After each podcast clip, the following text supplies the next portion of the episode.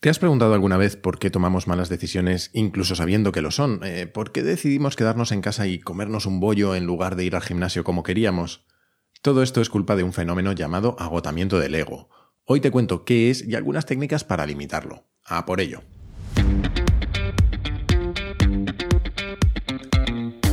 Soy Jaime Rodríguez de Santiago y esto es Kaizen, el podcast para mentes inquietas en el que te acerco a personas, a ideas y a técnicas fascinantes de las que aprender cada día.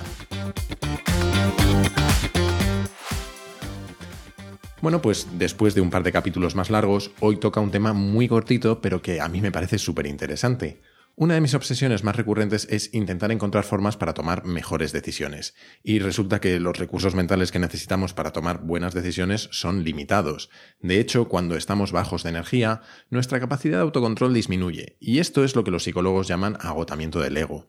El agotamiento del ego se lleva estudiando con mucho interés, especialmente durante los últimos 20 años. Es cierto que recientemente ha habido algunos resultados que parecen contradecir al menos parte de sus conclusiones, pero aún así sigue siendo una teoría muy extendida con la que seguro que te sientes identificado. Y conocerla además es que nos ayuda a entender mejor por qué hacemos lo que hacemos y a plantearnos cómo y cuándo tomar decisiones para, para al final tomar mejores decisiones, claro. Mira, todo empezó en 1989 con un grupo de psicólogos americanos que estaban liderados por Roy Baumeister. Decidieron realizar distintos experimentos para entender cómo funciona nuestra fuerza de voluntad y también cómo afecta a nuestra toma de decisiones. Te voy a contar uno de sus experimentos. Eh, lo que hicieron fue separar a los sujetos del estudio en dos grupos. A unos de ellos les pusieron bombones y rábanos delante y les pidieron que resistieran la tentación de comerse el chocolate y que se comieran los rábanos. Vamos, todo un esfuerzo. Yo sería absolutamente incapaz mientras a los del otro grupo no les sometieron a esa decisión. Después pidieron a los dos grupos que resolvieran una serie de rompecabezas.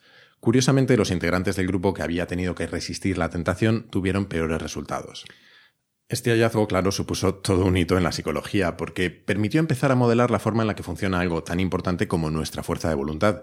Y, claro, le siguieron cientos de experimentos más que profundizaban en el agotamiento del ego. Eh, quizás el ejemplo más preocupante es el de un estudio realizado por tres psicólogos de las universidades de Ben en Israel, y Columbia, en Estados Unidos. Voy a intentar pronunciar bien sus nombres a ver qué sale. Shai Danziger, Jonathan Libab y Liora Avnaim Peso. Bueno, se llaman así o algo parecido. Por si quieres investigar, como siempre, tienes sus referencias y algunos enlaces adicionales en las notas del capítulo, y en particular te recomiendo una charla TED de Jonathan Libab que te he dejado enlazada también. Bueno, a lo que iba. Estos psicólogos decidieron estudiar qué factores afectan a la probabilidad de que los jueces otorguen la libertad condicional a los presos que lo soliciten, y analizaron más de 1.100 casos durante un año. Sorprendentemente se dieron cuenta de que a la hora de decidir sobre su libertad condicional, el factor más importante no era el crimen que hubieran cometido o la duración de la pena, ni siquiera lo eran sesgos tan cuestionables como, por ejemplo, la raza del criminal. El factor determinante era la hora del día a la que el juez tenía que decidir. Flipa. Aquellos presos que tenían la suerte de que su caso fuera de los primeros en ser revisados eh, durante la mañana tenían más o menos un 65% de probabilidad de que se les concediera su petición. Sin embargo, a medida que transcurría la mañana, los jueces se iban cansando de tomar decisión tras decisión, y esa probabilidad iba disminuyendo hasta llegar a ser literalmente de cero antes de comer. Después de comer y de descansar, eh, los primeros casos de por la tarde volvían a tener una probabilidad del 65% más o menos de tener una decisión favorable. Eh, y de nuevo, con el paso de los casos y de las horas, volvía a descender hasta ser cero. Este patrón se comprobó para más de mil casos, y sin importar el crimen cometido, el preso tenía muchas más posibilidades de ser liberado si su caso era de los primeros en ser juzgado. Da un poco de miedo, ¿no? Pero, ¿por qué pasa esto? Bueno, pues la verdad es que aún no hay un consenso sobre la razón biológica, pero sí puedes pensarlo así. La fuerza de voluntad funciona como un músculo. Igual que los músculos de tu cuerpo, se cansa a medida que la utilizas para tomar decisiones, y requiere de descanso para volver a su pleno rendimiento. Esto es lo que los investigadores llaman la fatiga de decisión. Y esto es precisamente lo que le sucedía a los jueces de los que te he hablado. Con los primeros casos, tienen la energía necesaria para examinarlos y para dar a los presos una oportunidad justa de tener una decisión favorable. Pero a medida que transcurre el día, y sin ser en absoluto conscientes, no lo hacen a propósito, sus cerebros tienden a la decisión más sencilla o más segura, la que menos energía les requiere en el fondo. Es decir, dejar al preso en la cárcel, porque así se aseguran de que no va a salir y va a cometer otro delito al día siguiente. Lo interesante es que esto nos pasa a todos todos los días. Piénsalo. Eh, después de un día intenso en el trabajo, no sé tú, pero yo hay veces que llego a casa con el cerebro frito. Eh, no tiene por qué haber sido un día más largo que los demás, pero si he tenido que tomar muchas decisiones, llego sin ganas. Y eso al final puede significar que decidas no ir al gimnasio como querías o comer comida basura simplemente porque es al final la decisión más cómoda, la que menos energía te requiere. Y aunque es imposible librarse del todo de la fatiga de decisiones, porque obviamente siempre tenemos decisiones que tomar, lo bueno es que conocer este mecanismo te permite desarrollar estrategias para preservar tu fuerza de voluntad y para estar en mejor disposición de hacer las cosas que realmente te importan. Obviamente, para eso necesitas minimizar la energía que gastas en decisiones que no son importantes. Así que mira, te voy a contar hoy las 5 estrategias que yo he ido descubriendo con el tiempo y que al menos a mí mejor me funcionan. La primera es planificar las decisiones diarias la noche anterior o incluso eliminarlas. Eh, mucha de nuestra energía mental la gastamos en pequeñas decisiones estúpidas sobre cosas que realmente importan poco. Seguro que alguna mañana has estado medio dormido o medio dormida delante del armario intentando decidir qué ponerte ese día y al final ha salido hecho un esperpento. O no tienes claro qué comida llevar al trabajo y acabas llevando menos o más de la que necesitas. Pues bien, con todas esas decisiones lo que estás haciendo es malgastar tu energía, y lo estás haciendo nada más empezar el día y en cosas que no son productivas. Podrías tomar todas esas decisiones la noche anterior en tres minutos y convertirlo en un hábito y casi automatizarlo, y así dejarlo todo preparado. Tomarte el tiempo de planificar las tareas repetitivas y olvidarte de tener que decidir es una de las mejores estrategias para liberar tu mente. Hay gente que incluso lo lleva un paso más allá. Conozco a personas, bueno, que de hecho lo llevan muchos pasos más allá, que utilizan aplicaciones del móvil para planificar qué se van a poner cada día de la semana o del mes, o incluso que deciden vestir siempre igual para no tener ni que pensar. El caso más famoso de esto es seguramente el de Steve Jobs y su típico look de vaqueros y jersey de cuello vuelto. También hay gente que decide cocinar y congelar la comida de toda la semana el domingo. Así, además de no tener que pensar, se aseguran de comer sano o de mantener esa dieta que querían tener. Vamos a por la segunda clave. Haz que tu tarea más importante, o la más difícil, o la que más te cueste, sea la primera del día.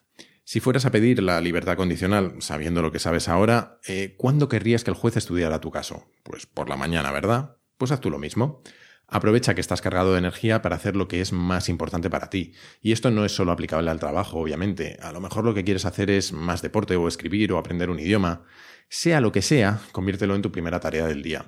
Ah, y cuando digo tu primera tarea del día, esto incluye no leer el correo o el móvil hasta que has terminado. Eh, no nos damos cuenta, pero cada vez que leemos un mensaje, mentalmente tomamos decisiones constantemente, incluso aunque no respondamos o ni siquiera vaya directamente dirigido a nosotros. Con cada correo o cada mensaje decidimos qué nos parece lo que acabamos de leer y cuáles son los siguientes pasos o en qué medida nos afecta. No te agobies, no hay prisa, ya llegará el momento de leerlo, pero conserva tu energía para lo importante. De la misma forma, si tienes que tomar decisiones o hacer tareas complicadas más adelante en el día, acuérdate de los jueces, eh, prueba a hacer un pequeño descanso y a comer algo ligero antes. La tercera estrategia que te quiero contar es evitar deliberar hasta que puedas actuar. En realidad, la fatiga por la toma de decisiones no viene solo por la decisión en sí, sino también por la energía que gastamos en analizar las opciones y en deliberar. Vuelvo al ejemplo del correo. Evita leer el correo el viernes por la noche o durante el fin de semana porque solo va a servir para agotarte en pensar y en analizar y salvo casos muy extremos no vas a actuar hasta el lunes. De la misma forma, acostúmbrate a tomar decisiones que no son importantes o que son reversibles de la manera más rápida posible. Quizás el mejor truco para esto es ponerte límites. Date un tiempo limitado para decidir sobre esos calcetines que quieres comprar o limitar el número de opciones que quieres considerar. O mejor, incluso pon límites económicos. Por ejemplo, para cualquier compra por debajo de 20 euros, le dices al dependiente lo que necesitas y que lo elija por ti. Mi cuarto consejo es que no dejes temas abiertos. Tener tareas a medio hacer o decisiones a medio tomar no solo es agotador, sino que es una de las mayores causas de insatisfacción que hay en nuestra vida. De hecho, existe un fenómeno psicológico que se llama la rumiación, que es cuando le das vueltas y vueltas y vueltas sin parar a un mismo tema. Por cierto, de la rumiación hablan en un capítulo de Entiende tu mente, uno de mis podcasts preferidos. Tienes también el enlace en las notas del capítulo para que no tengas que buscarlo. Bueno, pues eso, que normalmente los seres humanos no necesitamos más de una hora para tomar una decisión. Todo lo demás es básicamente marear la perdiz. Más allá de la rumiación, es muy típico que dejemos temas abiertos en nuestras interacciones sociales. Por ejemplo, cuando alguien nos invita a una fiesta o a un plan que sabemos que no queremos hacer, pero que normalmente por educación decimos algo así como no sé si puedo, déjame que mire mi agenda y te confirmo la semana que viene. Así solo consigues tener que volver a tomar esta decisión una o más veces hasta que llegue el momento de dar una respuesta definitiva. Si sabes que no vas a ir, pero no quieres decir un no rotundo, siempre puedes hacerlo al revés y decir algo como Estoy casi seguro de que no puedo, en principio no cuentes conmigo y si al final pudiera, te aviso. Eh, ahora que lo pienso, si me conoces y alguna vez te he dicho esto, bueno, pues lo más probable es que el plan no me apeteciera mucho, lo siento. Nos pasa también con esas conversaciones incómodas que tenemos que tener en algún momento, pero que vamos retrasando en el tiempo lo más posible hasta que son inevitables. Piensa en esa conversación con tu jefe o con tu pareja que crees que va a suponer un conflicto, pero que más tarde o más temprano vas a tener que afrontar. Y la vas retrasando y dándole vueltas a qué vas a decir tú y qué te van a responder y a cómo va a salir la cosa. Y bueno, eh, al final, además del momento incómodo de la conversación, te has tirado dos semanas comiéndote el coco y malgastando tu energía. La quinta y última estrategia que te quiero contar es simplifica tus decisiones rutinarias y deja la variedad para tu ocio. Y es que al final todo lo que te estoy sugiriendo se puede resumir en simplificar nuestras decisiones, bien tomándolas más rápido o bien convirtiéndolas en hábitos y eliminándolas del todo. Como regla general, cada vez que tomes una decisión sobre algo habitual o rutinario que no tiene importancia para ti, piensa en cómo simplificarla. Por otro lado, reserva la variedad, el hacer cosas nuevas o diferentes para tu tiempo de ocio. Allí es donde más las vas a disfrutar. Eh, por ejemplo, entre semana yo suelo comer fuera de la oficina o pedir comida con mis compañeros. Esa comida es parte de mi rutina y me sirve para ganar energías y también para pasar un rato agradable con mis compañeros. Pero la comida en sí no es algo que me importe mucho en ese momento. Así que cada vez más intento no tener que decidir. Dejo que otros pidan antes que yo y pido la opción que más me guste entre las que ellos elijan. Esto es radicalmente diferente de lo que hago cualquier fin de semana si salgo a cenar a un restaurante, por ejemplo.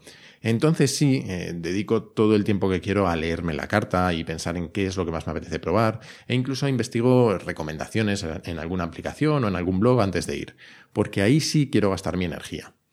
Como ves, evitar la fatiga de decisiones solo requiere hacer pequeños ajustes en tu día a día. A cambio, puedes ganar cada vez más fuerza de voluntad y energía para hacer lo que realmente te importa. Así que recuerda los cinco consejos que te he contado. En primer lugar, planifica las decisiones diarias la noche anterior o elimínalas del todo si puedes.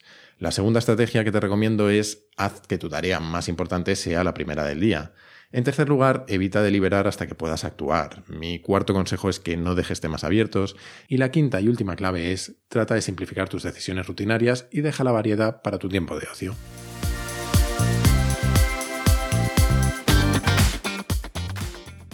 Y hasta aquí el mini capítulo de hoy. Espero que te haya gustado. Si es así, no te lo pienses mucho y toma una decisión rápida. Recomiéndalo y sobre todo suscríbete en iTunes o en iVoox, así me ayudarás a llegar a mucha más gente. Recuerda que encontrarás este y todos los demás capítulos del podcast en mi web, jaimerodríguezdesantiago.com barra Kaizen.